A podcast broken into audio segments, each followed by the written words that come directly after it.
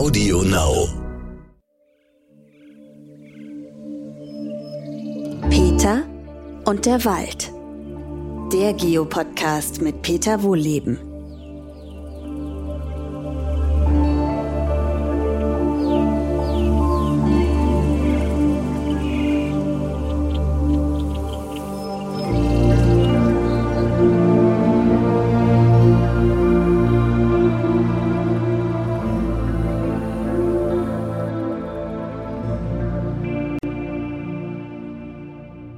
Willkommen zu meinem neuesten Podcast.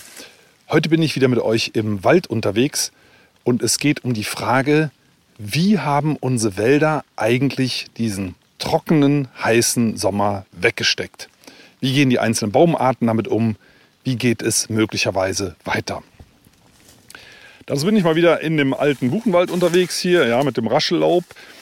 Ab und zu, wenn ich stehen bleibe, hört ihr vielleicht so ein paar Tropfen fallen. Es hat hier tatsächlich übrigens entgegen der Wettervorhersage ein bisschen geregnet. Ihr habt das vielleicht auch immer bang mitverfolgt.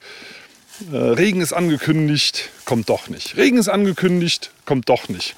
Das war bei uns meistens sogar am Wochenende. Das ging jetzt Wochen, Wochen, Wochen lang. Dieser Regen war nicht angekündigt, ist trotzdem gefallen. Wie geht denn sowas? Ist mir ehrlich gesagt mittlerweile wurscht, was da angekündigt ist. Die Natur macht sowieso, was sie will. Aber das sind eben diese Tropfen, die man im Hintergrund hört. Und heute soll es dann zum Glück noch mehr regnen. Äh, bisher ist auf dem Boden hier nichts angekommen. Ihr hört das auch von Rascheln her. Und da sind wir schon beim ersten Punkt. Wie viel muss es überhaupt regnen, damit der eine Regenschauer, ne, der dann regnet, überhaupt unten ankommt? Bei Wald kann man das relativ pauschal sagen. Es sind mindestens 10 Liter pro Quadratmeter. Vorher bleibt es unten trocken. Warum? Weil so viel in den Kronen hängen bleibt. Also nur als Beispiel, eine ausgewachsene Buche, die hat über 1000 Quadratmeter Blattoberfläche. Und die wollen ja erstmal nass sein und erst wenn die nass sind, tropft der Überschuss zu Boden runter. Und auch das dauert, also deswegen hört man es hier nachtropfen. Äh, es hat draußen Schlange aufgehört zu regnen. Man sagt ja, im Laubwald regnet es zweimal. Also erstmal regnet es richtig rein und danach stundenlang tropft es noch von Blatt zu Blatt und langsam runter. Das ist bei Fichten und Kiefernwäldern nicht so, aber bei Buchen, Eichen, anderen Laubwäldern, da tropft es halt sehr lange nach. Das führt übrigens dazu, dass der Niederschlag sehr gebremst zu Boden fällt und nicht so aufplatscht. Ihr kennt das vielleicht, wenn es anfängt zu regnen, dann entsteht ja so ein ganz typischer Regengeruch. Und der hängt sehr viel mit Pilzen und Bakterien zusammen und äh, Erdpartikeln, die aufgewirbelt werden, weil so ein Regentropfen, der schlägt ja wirklich, wenn man das mal in Zeitlupe sieht, so richtig massiv ein. Und das ist im Wald nicht. Also im Moment, ich schnupper mal ein bisschen, ich habe es draußen vorhin auf der Straße gerochen, hat sofort nach Regen gerochen, hier drin erstmal nicht. Ja, also das ist ein sehr ausgleichender Faktor bei Wald, führt aber dazu, dass wir stärkere Regenfälle brauchen. Wir brauchen auch andere Regenfälle als draußen um Land. Der Boden ist jetzt sehr ausgedörrt und selbst wenn es ein bisschen regnet, ist der noch sehr verdichtet und lässt kaum Wasser rein. Das ist hier im Wald anders. Hier liegt eine lockere Laubstreu oben drauf, danach kommt Humus und dann kommt erst so langsam die Erde. Und äh, deswegen kann Regen sofort wieder einsickern und deswegen ist Wald, für Wald ist es eigentlich besser, wenn es stark regnet. Also nicht dieser typische Landregen, sondern es kann so ruhig stark regnen, dass es wirklich bis zum Boden durchkommt und den Boden richtig schön drängt. Also draußen auf dem Land, also in der, der landwirtschaftlichen Fläche sagt man ja, äh, es soll lieber ein schöner, langsamer Landregen sein. Ja, weil die Böden sind verdichtet, die nehmen kaum Wasser auf und wenn es da sehr viel auf einmal regnet, fließt das eben auch sehr schnell wieder ab. Aber gut, wir sind jetzt hier im Wald und äh, waren nochmal bei der Regenmenge. Das war jetzt die Regenmenge pro Ereignis, also pro, pro äh, Regenwolke, 10 Liter pro Quadratmeter, alles drunter kann man vergessen. Wie lange dauert es, bis so ein Bodenspeicher wieder aufgefüllt ist? Also das kann sehr, sehr lange dauern. Wenn wir wieder so einen feuchten Winter bekommen wie letztes Jahr, dann äh, kann es durchaus sein, dass der Boden innerhalb äh, einer Wintersaison wieder einigermaßen voll wird. Fürs Grundwasser sieht das übrigens ganz anders aus. Äh, da können solche trockenen Sommer viele, viele Jahre Nachwirkungen haben, weil bis Regen im Grundwasser ankommt, kann das je nach Boden teilweise sogar Jahrzehnte dauern. Also dieser, dieser Niederschlagsdefizit in Bezug aufs Grundwasser kann sehr lange nachwirken, in Bezug auf den Wald.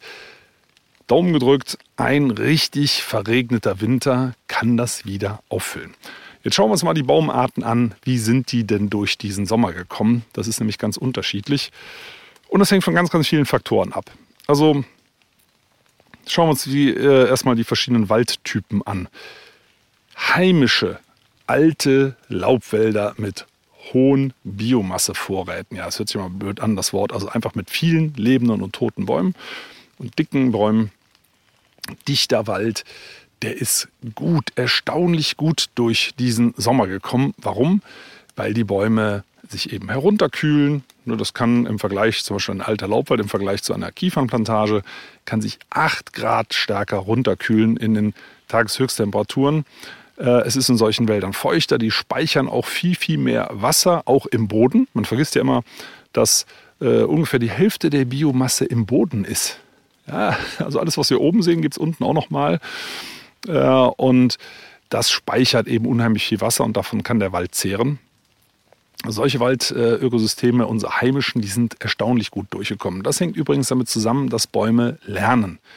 Wir haben dieses Jahr, zumindest hier in der Eifel, ich weiß nicht, wie es bei euch war, die stärkste Dürre, die heftigste Dürre aller Zeiten, zumindest seit Menschengedenken gehabt. Also der letzten, weiß ich nicht, 100 Jahre oder so. Und die Bäume sind erstaunlich gut durchgekommen in diesen alten Waldökosystemen. Das war 2020 im dritten Trockenjahr. 18, 19, 20 waren ja die drei Trockenjahre in Serie. Da war das noch ganz anders. Da haben hier viele Bäume Anfang August schon einen Haufen Blätter verloren, auch grüne Blätter. Und das ist dieses Jahr eben anders. Bäume können lernen, ihr Wassermanagement zu ändern. Und das haben die offensichtlich getan. Die treten dann im Frühjahr auf die Bremse, die versaufen nicht gleich alles, ja, weil sie denken, ja, man weiß es nicht, ne? kann ja doch nochmal ein trockener Sommer kommen. Und das behalten die für den Rest ihres Lebens bei. Ja, Bäume sind eben sehr misstrauisch. Das ist so ähnlich wie Menschen, die mal von einem Hund gebissen worden sind und die dann allen Hunden gegenüber eben sehr ängstlich sind, und nur aus gutem Grund. Und so ist es bei Bäumen auch die einmal so ein heftiges Ereignis erfahren haben, die stellen für den Rest ihres Lebens um. Das weiß man schon seit vielen Jahrzehnten. In der Forstwirtschaft würde man sowas Wuchsdepression nennen, hört sich ja ganz blöd an, ja, weil es da immer nur um Holzzuwachs geht. Der sinkt dann natürlich auch, wenn der Wasserverbrauch der Bäume sinkt, weil ohne Wasser gibt es keine Photosynthese und damit auch weniger Holz.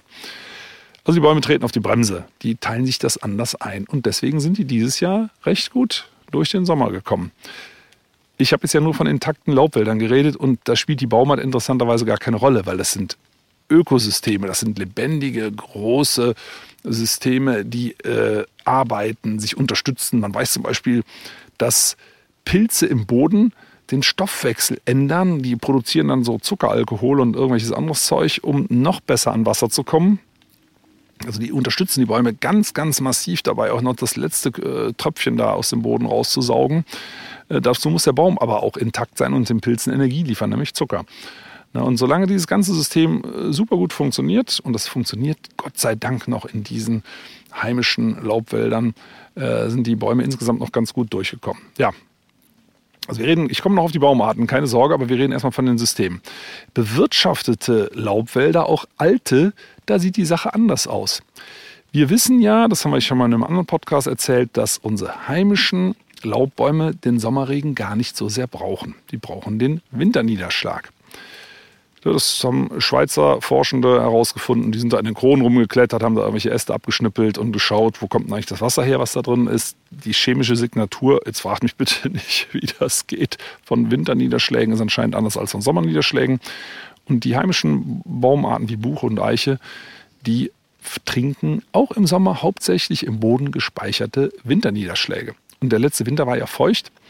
Und so ein Boden kann pro Quadratmeter bis zu 200 Liter Wasser speichern. Und so ein ausgewachsener Baum, der hat mehrere hundert Quadratmeter Wurzelsystem, der kommt also an zig Kubikmeter Wasserreserven dran. Und wenn er dann dazugelernt hat, was unsere Bäume ja haben, sich das gut einteilt, kommt er prima auch durch monatelange Dürre. Also das ist schon mal äh, das Positive. Jetzt kommen wir zum Thema Forstwirtschaft. Wenn Forstwirtschaft massiv eingreift, also viele Bäume fällt, in solchen Wäldern. Und leider sind gerade bei den, bei den alten äh, Laubwäldern, die sind schon sehr, sehr stark ausgedünnt. Die haben oft nur noch 10, 20 Prozent der Biomasse eines natürlichen alten Laubwalds, also sehr, sehr stark ausgedünnt. Da kommt viel Sonne rein, da kommt Wind rein, das trocknet alles aus, die Bäume geraten unter Stress, ne, können ihrerseits nicht mehr so viel Wasser verdunsten. Dann kommen die Maschinen dazu, die mit ihren bis zu 70 Tonnen, also die schwersten Maschinen wiegen tatsächlich 70 Tonnen, der Schnitt liegt vielleicht so bei 20, 30 Tonnen. Die drücken den Boden so platt, und zwar in größere Tiefen auch, dass er fast kein Wasser mehr speichert. Und dann speichert der Boden natürlich auch keine Winterniederschläge mehr. Und dann fehlt den Bäumen das im Sommer. Und dann vertrocknen natürlich auch Eichen und Buchen. Also äh, das hängt auch ganz stark von der Forstwirtschaft, von der Auflichtung ab äh, und diesen Dingen. Also überall dort, wo das passiert ist, und das ist leider an sehr vielen Stellen in Deutschland, da sind auch die älteren Laubwälder nicht gut durch diesen Sommer gekommen. Überall da, wo wir, wo, wie gesagt, wo wir alte, intakte Laubwälder mit viel Biomasse haben, ähm, spielt gar keine Rolle, ob in Mecklenburg, in Bayern, in äh, Niedersachsen oder hier bei uns in der Eifel. Dort, überall dort sind die Wälder wirklich ganz gut durch den Sommer gekommen. Also die Devise heißt, lass das den Wald mal machen, der macht das schon gut, wie seit 300 Millionen Jahren. Ne? Hat es ja schließlich lange genug erprobt. Dann gibt es natürlich große Unterschiede äh, zwischen den Baumarten. Aber ich schiebe noch einen dazwischen, bevor wir auf die Baumarten kommen. Es hängt natürlich auch ein bisschen am Boden. Ich habe gerade gesagt, Boden kann pro Quadratmeter bis zu 200 Liter Wasser speichern. Aber da kommt es natürlich darauf an, wie viel Boden ist überhaupt da. Also wir haben in Deutschland irgendwann in historischen Zeiten eigentlich jeden Quadratmeter mal genutzt. Und in vielen Fällen landwirtschaftlich genutzt, also Bäume abgehackt, Ackerbau vor Jahrhunderten schon, äh, Schafweide anschließen, wenn der Boden ausgelaugt war und so weiter. Und da ist teilweise, also hier in der Eifel können wir es nachvollziehen, bis zu zwei Meter Boden im Laufe der Jahrhunderte weggeschwemmt worden ins Tal. Deswegen sind die Talböden auch so schön fruchtbar. Das liegt jetzt nämlich alles da unten drin und hier oben fehlt da gucken dann teilweise die Steine raus. Also hier in dem alten Buchenreservat, ich gehe mal gerade ein paar Meter weiter, wo ich jetzt bin, da ist das nicht der Fall. Aus irgendeinem Grund ist das nie äh, anders genutzt worden. Da haben wir noch diese alten tiefen Böden. Aber in den allermeisten Stellen, auch dort, wo heute wieder Wald steht, da liegen eben oben drauf schon die Steine. Da weiß man, okay, da ist der Boden sehr dünn, da speichert der nicht viel Wasser. Und nochmal, wenn nicht viel Wasser gespeichert wird aus dem Winter, haben die Bäume im Sommer auch nichts zu trinken. Dann gibt es unterschiedliche Bodenarten, also Sandböden oder wo Kies unten drin ist. Da versickert das Wasser natürlich unheimlich schnell. Oder vielleicht kennt ihr das, je nachdem, wo ihr herkommt, Muschelkalk. Ne? Das ist so eine geologische Formation. Die hat sehr viele Risse und da versickert das Wasser irre schnell. Und obendrauf vertrocknen die Bäume schon bei mäßigen Dürren, weil einfach im Boden kaum irgendwas ist. Also das sind immer schon Standorte gewesen, wo, wo Wald echt hart zu kämpfen hat. Also es gibt es auch von Natur aus, äh, wo schon die kleinsten Dürren dazu führen, dass Bäume auch wieder absterben. Ähm, auf, auf, solchen Standorten haben Bäume ähm, dieses Jahr natürlich auch ordentlich zu kämpfen gehabt. Und äh, da ist es unabhängig von der Baumart zur Absterbeerscheinung gekommen. Also der Boden spielt eine große Rolle und die Vorbehandlung der Böden durch Maschinen, Forstwirtschaft spielt eine große Rolle. Aber jetzt kommen wir mal zu den einzelnen Baumarten. Also unsere heimischen Baumarten haben es Bombe drauf. Ich mache das ja immer, wenn ich unterwegs bin, wenn ich reise und schaue, was macht zum Beispiel die Buche, die ja als sehr äh, schattenbedürftig gilt und die ist, ja, das ist halt so der Familienmensch unter den Bäumen. Ne? Die mag es schön dicht, die mag es mit, der, mit allen Generationen zusammen aufzuwachsen, die braucht ihren Sozialverband. Jetzt stellt man so eine Buche zum Beispiel in die Innenstadt von Köln. Also Köln, ich hätte jetzt auch Frankfurt, ich hätte irgendwas sagen können. Äh, da ist es heiß, da ist es trocken, ähm, also weit jenseits von Urwaldatmosphäre, ganz, ganz schrecklich eigentlich für eine Buche. Und in Köln, die Buchen sahen diesen Sommer noch relativ gut aus. Ich habe es mir angeguckt, ich war echt, ich habe es fast nicht geglaubt. Ähm, also wenn die das gewöhnt sind, die Bäume, dann schaffen die das auch. Also die Buche hat es doch relativ gut gemacht, die Eiche sogar noch etwas besser. Also die Buche ist jetzt hinten raus schon so leicht gelblich geworden in den oberen Kronenblättern. Bei der Eiche, die allermeisten Eichen haben das sehr, sehr gut überstanden. Übrigens auch die Ibenacker Eichen, das sind die ältesten Eichen in Deutschland, ne, so um oder sogar über 1000 Jahre alt. Die haben 2018, 19 übrigens schwer gelitten. Ja, man sagt ja immer, ah, die alten Bäume, die haben es nicht so drauf. Doch, Und dann haben sie anscheinend gelernt, damit umzugehen, haben andere Blattformen gebildet, Blattformen, die eher an südliche Eichenarten erinnern, wie zum Beispiel die Pyrenäen-Eiche, wo man sagt, ey, das ist eigentlich eine ganz andere Eichenart. Ähm, okay, vielleicht doch nicht oder wie auch immer. Auf jeden Fall hat diese Eichen da an der Plattform gebildet und denen geht's gut. Die sind auch gut durch dieses Jahr harte Dürre gekommen. Tausendjährige Eichen, also sie haben es immer noch drauf. Ähm, die Zitterpappeln, also die Zitterpappeln, so allmählich entwickeln die sich bei mir zur Lieblingsbaumart, weil die zum Beispiel in den Waldbrandgebieten in Brandenburg wahnsinnig schnell wiederkommt und selbst in Trockenjahren ruckzuck zwei Meter hohe Jungwälder bildet. Man weiß nicht wie. Das sind Sandböden, das sind ja die Böden, die kaum Wasser halten. Dann ist Brandenburg besonders trocken. Dann kommt noch der Waldbrand dazu und die Pappel sagt einfach, interessiert mich nicht, ich wachse da. Die Gebiete sind übrigens teilweise dieses Jahr nochmal abgebrannt. Man könnte auch vermuten, es ist teilweise mehrfach an derselben Stelle äh, entflammt, dass da Brandstiftung im Spiel war. Das ist nochmal ein anderes Thema. Auf jeden Fall sind auch diese Pappelwäldchen, die brennen ja nicht gut, aber wenn, wenn da einfach Feuer ist und große Hitze, dann sind die auch kaputt. Und natürlich sind, ist, war nachher nur noch Asche da. Und sechs Wochen später waren die schon wieder 50 Zentimeter hoch. Auf einer Waldbrandfläche. Zweimal abgebrannt, sagt die Pappel, Zitterpappel ist mir egal, ich bin da. Also unfassbar. Also die Zitterpappel, das ist für mich also eine wirklich total faszinierende Baumart. Wie die das macht, wissen wir nicht, aber sie kann es. Also Zitterpappel, alles prima.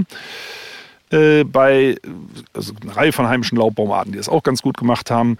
Äh, die Vogelbeere, Eberesche auch genannt, die mit diesen roten Beeren, die man übrigens essen kann. Ja, das mal nebenbei. Die schmecken nicht gut, die sind total bitter und sauer, aber ähm, kann man auch Marmelade draus kochen, wie auch immer diese Vogelbeeren, die sind hinten raus, zumindest bei uns, äh, waren die dann doch schwer ramponiert. Die haben es lange, lange, lange gut ausgehalten und ganz zum Schluss sind jedoch die Blättchen vertrocknet. Wir schauen dann, wie die Bäume sich dann äh, von sowas erholen. Ne? Das erzähle ich euch nachher nochmal. Also die Eberesche, Schrägstrich Vogelbeere, die hat es nicht ganz so gut geschafft. So ein bisschen Sorgenkind ist die Birke. Die Birke kann es eigentlich alles sehr gut und in den letzten Jahren schwächelt die aber wirklich massiv. Ne? Also das ist wirklich überall in Deutschland zu beobachten, dass Birken auch entlang von Straßen, aber auch in Wäldern teilweise sehr, sehr schlecht durch den Sommer gekommen sind oder auch abgestorben sind. Und das ist eigentlich ganz untypisch für die Birke. Und wir machen uns da ein bisschen Sorgen äh, mit äh, befreundeten Wissenschaftlerinnen und Wissenschaftlern, weil möglicherweise sind da noch andere Sachen im Spiel. Das darf man nicht vergessen. Wir kennen das ja von der Rosskastanie in den Städten die sieht auch immer ramponiert aus, weil da so eine kleine Miniermotte, äh, die irgendwann mal eingeschleppt worden ist, in ihren Blättern rumfrisst und die dann immer schon im Juli, spätestens August sehr, sehr braun und traurig an den Bäumen hängen. Dazu kommt noch ein Pilz, der an den Wurzeln arbeitet gegen die Rosskastanie. Und wenn dann noch Trockenheit dazu kommt, dann sieht die Rosskastanie natürlich ganz besonders schlecht aus. Und solche Kombinationserkrankungen, die kann es natürlich bei geschwächten Bäumen immer geben. So eine ganz typische Infektion, in Anführungszeichen, ist ja der Borkenkäfer. Also wenn ein Baum sehr, sehr schwach ist, dann erst wird er anfällig für Borkenkäferbefall, weil normalerweise kann er sich wehren, indem er äh, Abwehrstoffe einlagert. Und so ähnlich ist das auch in Bezug auf bakterielle äh, Erkrankungen, Viruserkrankungen, äh, was auch immer. Und wenn Bäume eben vorgeschwächt sind, dann passieren solche Dinge. Also man kann das nicht immer nur auf eine Ursache, zum Beispiel auf die Dürre zurückführen, und die Birke, die macht mir halt momentan echt Sorge. Weil das ist auch eine Baumart, die kommt ne, nach Kahlschlägen, die es ja leider in riesigem Umfang in Deutschland gibt, ne, in diesen Fichtenmonokulturen zum Beispiel.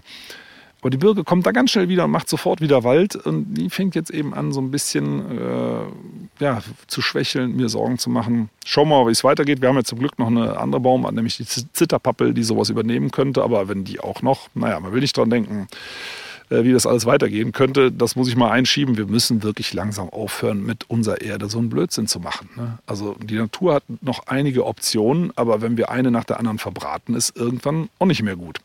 Also, wir kommen wieder zurück zu den verschiedenen Baumarten. Je weiter weg vom heimischen Ökosystem, desto schlechter sind die Baumarten durch den Sommer gekommen. Unser Paradebeispiel dafür ist die Fichte. Auch das kennt ihr ja schon aus anderen Podcasts. Die ist hier einfach in der großen Fläche nicht zu Hause.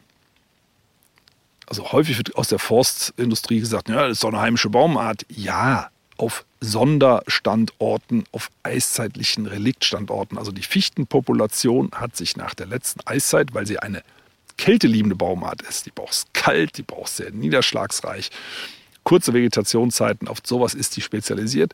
Die hat sich mit dem Eis zusammen nach Norden zurückgezogen und lebt jetzt fröhlich und vergnügt in Sibirien, in Skandinavien, im Norden dort.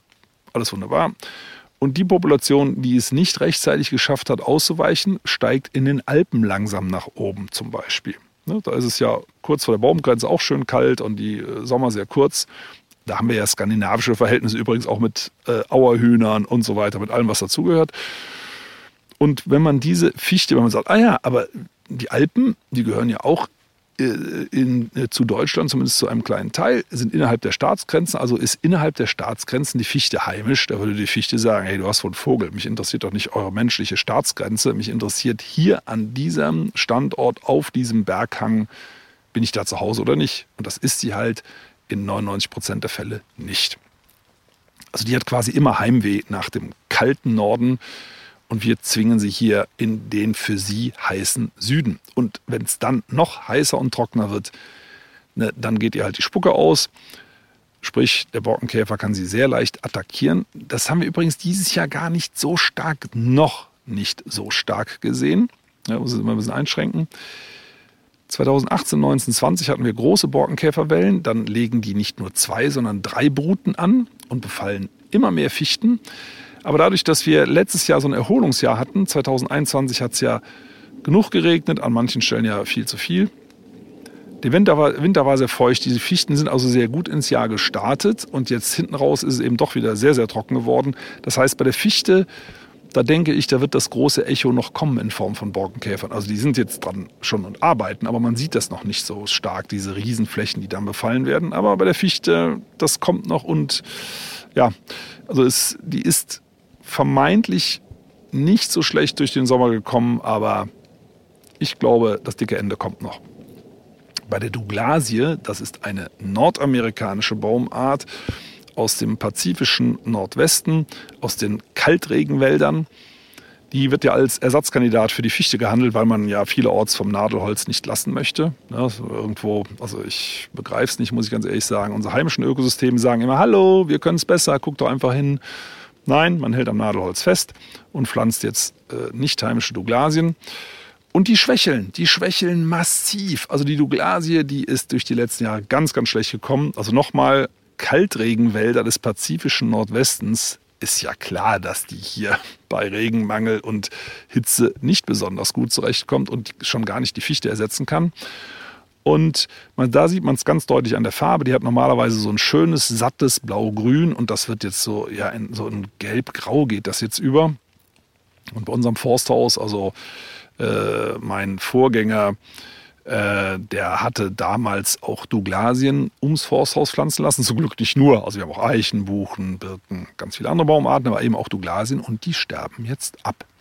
Und nicht nur hier, sondern großflächig im gesamten Großraum ähm, also die Douglasie, die zeigt ganz deutlich, hey, ich brauche Kaltregenwälder, ich, ich kann sowas hier gar nicht aushalten. Und werden jedes Jahr, auch dieses Jahr, großflächig gepflanzt. Ne? Also den, den, Leuten würde man, ja, 9-Euro-Ticket ist ja gerade ausgelaufen, am liebsten mal so ein Bahnticket spendieren und sagen, kommt doch mal zu uns, wir zeigen euch mal, warum das keine gute Idee ist. Also je naturferner, desto schlechter sind die Bäume durch den Sommer gekommen und je naturferner das Waldökosystem, desto schlechter sind auch heimische Bäume durch den Sommer gekommen. Also je naturnäher, desto besser. Das ist ja die positive Botschaft. Unsere Wälder haben es noch richtig gut drauf. Jetzt kommen wir mal zu dem Thema Erholung. Nehmen wir mal an, es regnet jetzt genug, der Winter wird auch sehr feucht, die Böden tanken auf. Wie geht es denn dann mit den Bäumen weiter? Bei Bäumen ist es so, dass die häufig erst so richtig äh, zeigen. Ich muss noch ein paar Meter weitergehen und die Beine nicht einschlagen. Äh, bei Bäumen ist es so, dass sie so diese Stress erst im nächsten Jahr so richtig zeigen. Also Stresszeiger dieses Jahr, das seht ihr vielleicht auch noch auf dem Waldboden, wenn ihr jetzt mal die nächsten Tage einen Spaziergang macht. Stresszeiger dieses Jahr sind grüne Blätter auf dem Boden. also jetzt grüne Blätter auf dem Boden. Ich muss deswegen einschränken, weil es gibt Baumarten, die werfen im Herbst grün ab, weil die sehr verschwenderisch sind. Zum Beispiel Erlen. Ne? Die sagen, Chlorophyll ziehe ich nicht zurück, schmeiße alles so runter, ich habe genug solche Nährstoffe, brauche ich nicht. Ähm, aber im Sommer grüne Blätter abwerfen, das ist immer ein Notsignal.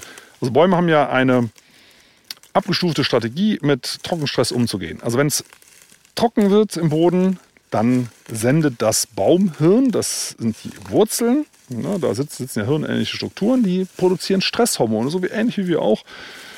Und dann macht der Baum erstmal dicht. Das heißt, der bleibt grün, macht aber praktisch keine Photosynthese mehr, verbraucht dadurch sehr, sehr wenig Wasser und wartet, wartet auf Regen. Der dann aber dieses Jahr vielerorts eben nicht gekommen ist. Dann äh, überlegt der Baum, hm, vielleicht reduzieren wir mal ein bisschen die Blattmasse. Dann geht die Verdunstung ja noch weiter zurück. Das sind dann braune Blätter, die runterkommen. Das ist ein sehr, in Anführungszeichen, überlegtes Vorgehen des Baums, weil er dann die Reservestoffe erstmal abziehen kann in aller Ruhe und sagt, so, jetzt schmeißen wir mal ein paar Blätter runter. Meistens fängt das oben in der Krone an. Das machen die Nadelbäume übrigens auch. Die werfen ja jedes Jahr auch einen Nadeljahrgang ab. Aber dadurch, dass sie mehrere Nadeljahrgänge an den Zweigen behalten, bleiben die im Winter halt grün. Aber der älteste Nadeljahrgang wird abgeworfen. Um uns zum Beispiel die Kiefern. Nee, wir haben auch ein paar sehr, sehr alte Kiefern im Garten stehen. Also ihr seht, wir haben massig Baumarten zu beobachten. Diese alten Kiefern haben auch schon im Juli und August viele gelbe Nadeln abgeworfen, die eigentlich erst im Herbst abgeworfen werden, um Blattfläche zu reduzieren. Die Nadeln sind ja nichts anderes als dünne Blätter. Also das machen alle Bäume. Das ist so die erste Reaktion, äh, die zweite Reaktion. Die erste ist, wir machen keine Photosynthese mehr. Die zweite, wir reduzieren mal. Und wenn es dann noch trockener wird, irgendwann kriegt man ja so ein leichtes Panikgefühl, wenn es dann mit Wasser doch ein bisschen sehr knapp wird, dann, dann werden die Blätter auf einmal gelb abgeworfen. Hat man auch gesehen, gerade in den Städten, ne? also sehr, sehr viele gelbe Blätter. Das ist dann immer noch ein geordneter Rückzug, aber schon ein bisschen mehr Hektik im Geschehen drin.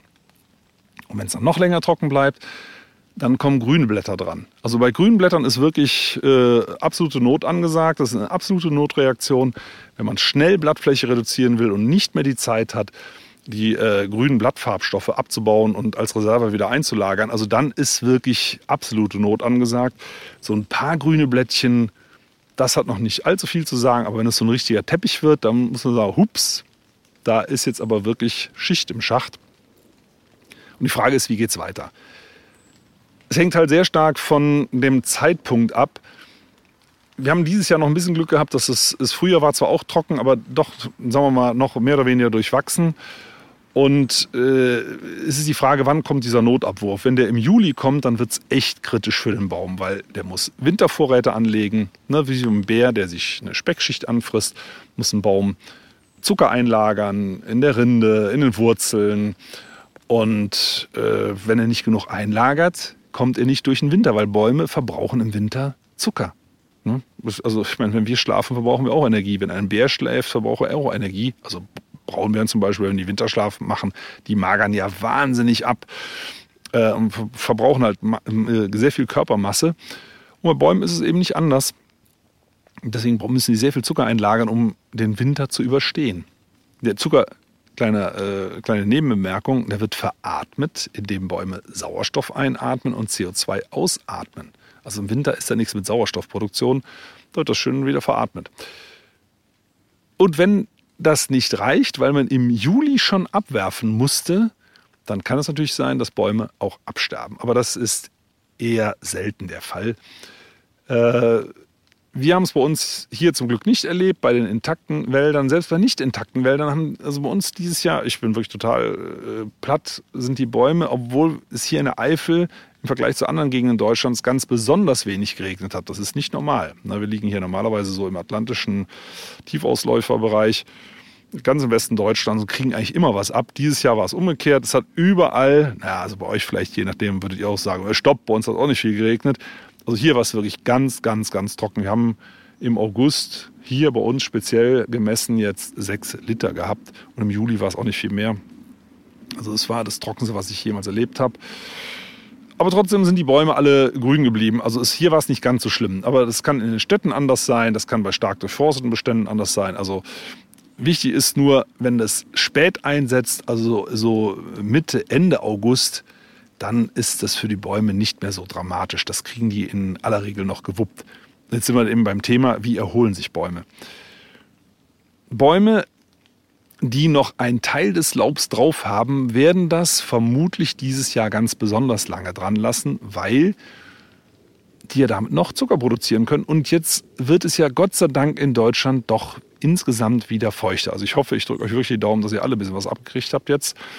Oder in den nächsten Tagen ist ja auch wieder Regen gemeldet, auch noch abkriegen werdet. Dann können Bäume hinten raus nochmal Gas geben. Also wir haben, wir haben also einen ganz, in Anführungszeichen, süßen Fall gehabt. Das war eine, eine äh, äh Rosskastanie, die hatte, das war 2020, äh, also es lohnt sich übrigens, Bäume wirklich mal langfristig zu beobachten. Da sieht man, was die alles für Strategien fahren. Die hatte als einzige Rosskastanie Anfang August ihre Blätter schon alle abgeworfen. Und danach hat es angefangen zu regnen. Dann kann die Rosskastanie damit nichts mehr anfangen. Sie hatte keine Blätter mehr, um Zucker zu produzieren. Und die hat dann im Oktober nochmal ausgetrieben und offensichtlich in den wenigen Wochen, in denen es noch frostfrei und mit sehr stark verkürzten Tagen ja schon äh, noch Zucker bilden konnte, hat die offensichtlich so viel Zucker noch bilden können, dass sie es tatsächlich geschafft hat. Also die lebt immer noch. Die wirft die jetzt nicht mehr früher ab, die Blätter, die hat ja dazugelernt. Trotzdem es dieses Jahr noch viel trockener war, hat die die schön dran behalten, weil die eben hinten raus anscheinend nochmal ordentlich Gas geben können. Und das Beispiel mit der Rosskastane, das wollte ich eigentlich nur sagen, selbst im Oktober, von Oktober bis Anfang Dezember, hat es noch gereicht, genügend Zucker zu bilden, um über den Winter zu kommen. Also wenn es jetzt regnet und die Bäume haben wenigstens noch einen Teil der Blätter, dann können die hinten raus nochmal so richtig Gas geben. Und die Buche, die ist dafür bekannt, dass die hinten raus quasi ihren, ihren äh, Nahrungs, die Nahrungsproduktion nochmal, ja, ich glaube sogar verdoppeln kann. Also richtig, richtig, richtig nochmal was reinschaufeln am Buffet, um äh, Winterspeck anzufressen, im übertragenen Sinne. Das kann die Buche. Also, und dazu muss sie die Blätter natürlich lange behalten. Also ich vermute mal, wir werden es jetzt sehen, dass die Bäume ähm, ihre Blätter dieses Jahr, wenn sie sie noch grün haben, ganz besonders lange behalten. Zumindest in den Landstrichen, in denen es bis jetzt bis auf die letzten Tage eben nicht genug geregnet hat. Was wir auch sehen werden, ist, dass Bäume ihre Reserve anders einteilen. Es gibt ja viele Baumarten, die im Herbst rot werden. Also Kirsche, Birne, verschiedene Apfelsorten und so weiter. Die werden im Herbst rot und diese Rotfärbung, die kostet Kraft. Also der Baum muss den roten Farbstoff aktiv einlagern. Das machen die, um Blattläuse abzuwehren. Blattläuse können Rot nämlich nicht sehen.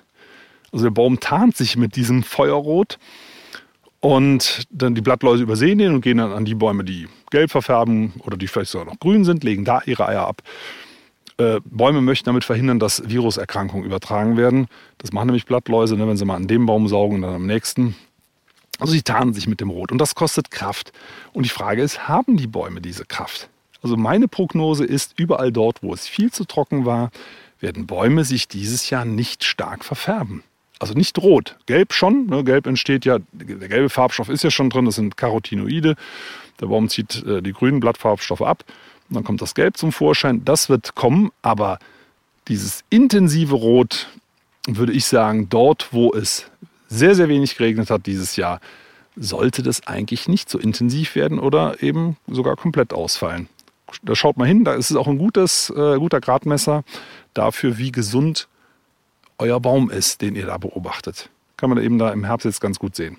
Und davon abgesehen werden die Blätter, meine Prognose, eher länger am Baum bleiben, weil die Bäume ja noch aufholen müssen. So richtig, wie gut es den Bäumen geht, das sieht man nächstes Jahr. Die Buche, sind wir wieder bei der Buche. Unser, es ist nicht unbedingt meine Lieblingsbaumart, aber es ist ja die Leitbaumart unserer heimischen Baumarten. Übrigens mal nebenbei. Buchenurwald ist ein häufiges Missverständnis, heißt nicht, da steht nur Buche. Buchenurwald besteht aus Dutzenden von Baumarten, aus Zehntausenden von Arten. Es ist sehr, sehr artenreich. Buche ist nur die Leitbaumart unserer Breiten. Aber die Buche, weil sie sich halt hier wohlfühlt, weil sie hier gut im Sattel sitzt, ähm, ist auf die Verhältnisse besonders gut angepasst und die kann sich wahnsinnig gut erholen. Oft schon im nächsten Jahr, wo man denkt, das gibt es gar nicht, sieht aus, als wäre hier nie was passiert.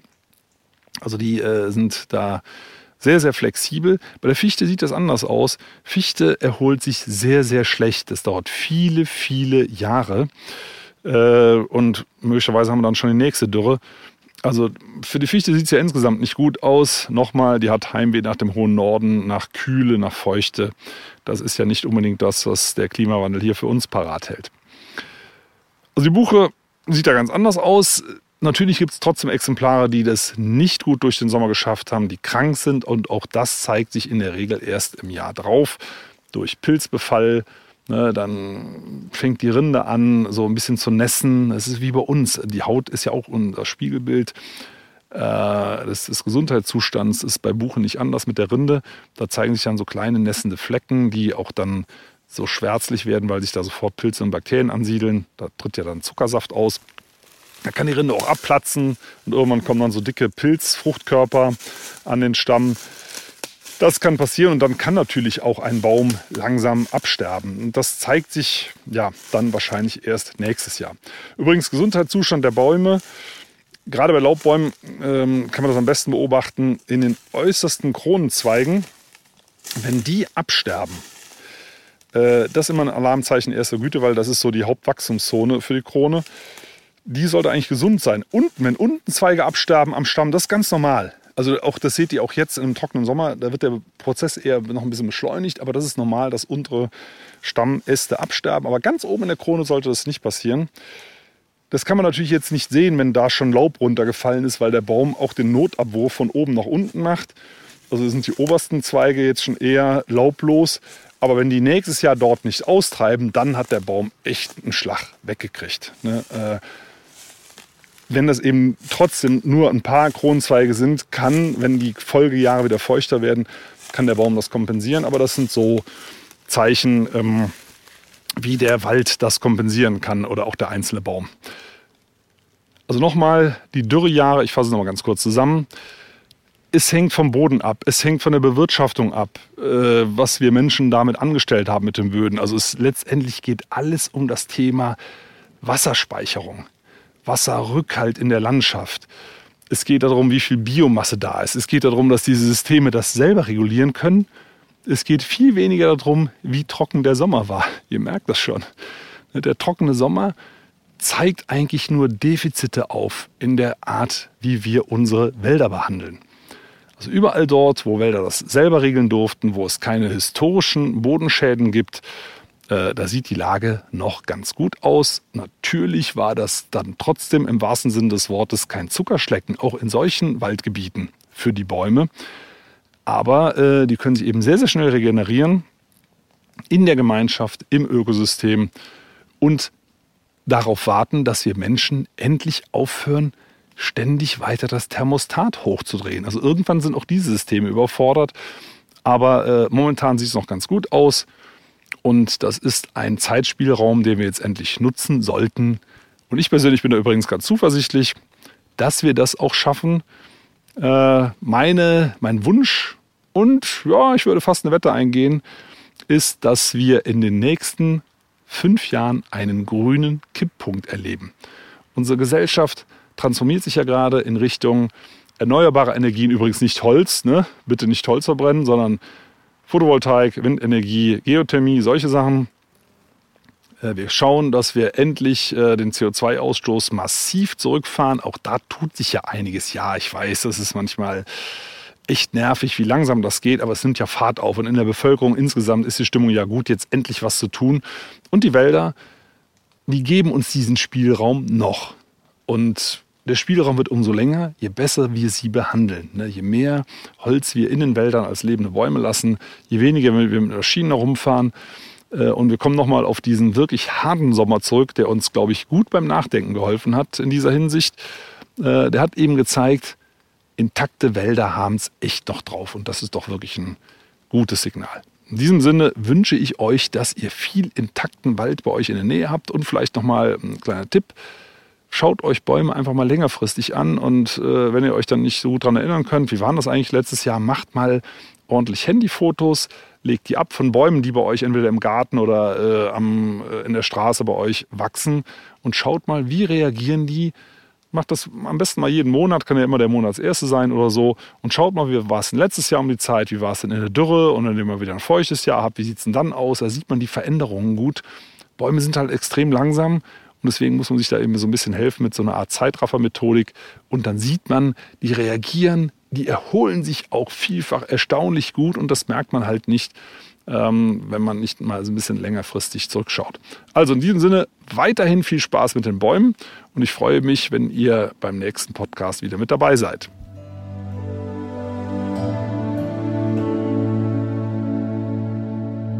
Schön, dass ihr zugehört habt. Vielen Dank. Und wenn euch die Folge gefallen hat, abonniert doch den Podcast gerne auf AudioNow, Apple Podcasts, Spotify oder anderen Plattformen. Und über eine Bewertung bei Apple Podcasts würde ich mich auch sehr freuen. Übrigens könnt ihr dort auch gerne kommentieren. In der Podcast-Beschreibung findet ihr auch einen Link für ein Abo für Wohllebenswelt, mein Magazin. Und für euch alle gibt es dann eine Gratis-Ausgabe dazu. Und jetzt gibt es zum Abschluss noch etwas Waldatmosphäre für zu Hause. Viel Spaß beim Entspannen und bis zum nächsten Mal.